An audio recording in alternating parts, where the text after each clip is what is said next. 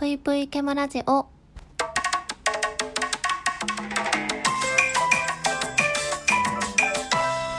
皆様こんばんぷいケムシーです。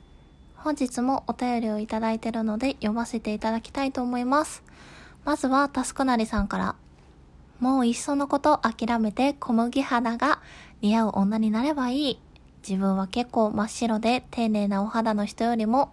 小麦肌の人の方が人間味があって好きです。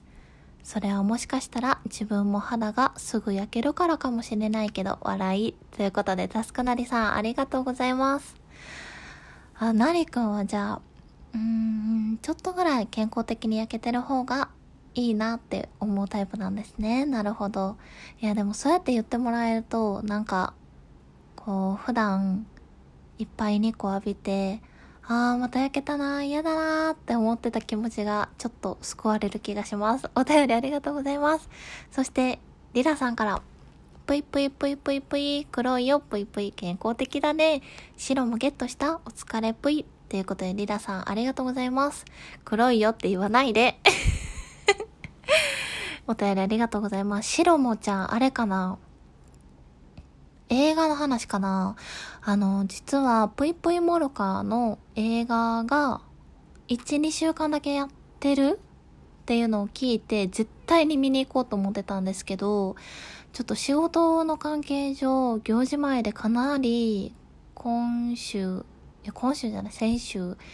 先々週ぐらい、ちょっとバタバタしてて、見に行く時間をうまく取れなくって、実は見に行けてないんですよ。で、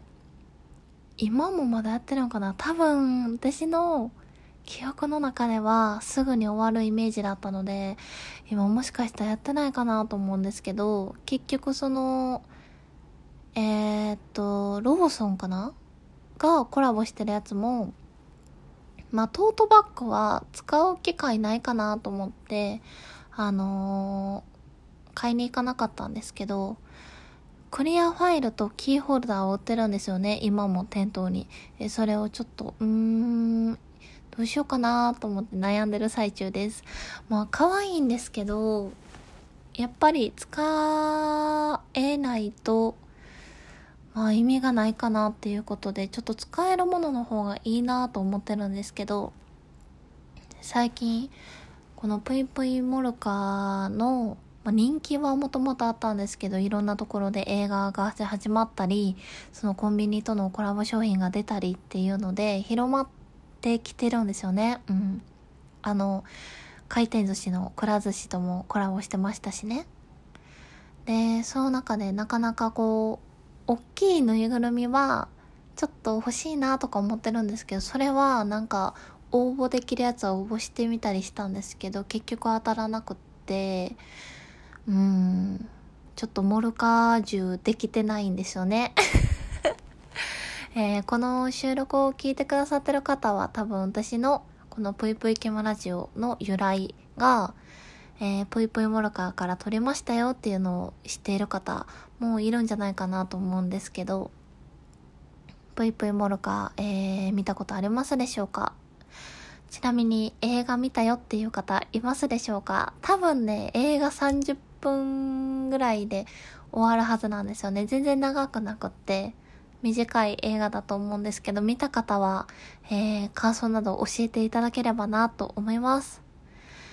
ちょっと、しろもちゃんのグッズね、何か欲しいなと思ってるんですけど、まだちょっと考え中です。